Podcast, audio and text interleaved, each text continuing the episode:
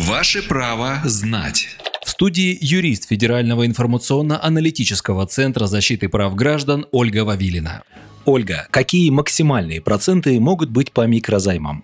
Совсем недавно федеральный закон номер 353 о потребительском кредите и займе были внесены изменения. Теперь, с 1 июля 2019 года, микрофинансовые организации не могут устанавливать ставку по договору займа, превышающую 1% в день а максимальная сумма процентов не может превышать размер займа в полтора раза. Например, с гражданина, взявшего в кредит 30 тысяч рублей, нельзя будет потребовать проценты свыше 45 тысяч. То есть максимум, что от вас может потребовать МФО, это вернуть 75 тысяч рублей. Исключением являются договоры без залога, заключенные на срок не более 15 дней и на сумму не больше 10 тысяч рублей. В этом случае с вас могут потребовать не более 30% от суммы займа, то есть 3000 рублей. Важно знать, по договору потребительского займа срок, который не превышает один год, МФО не могут вам начислить проценты, штрафы и неустойки сверх полуторакратного размера вашего займа.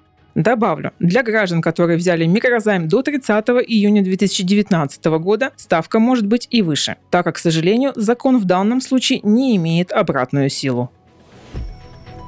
Правовую справку дала юрист Федерального информационно-аналитического центра защиты прав граждан Ольга Вавилина. Ваше право знать.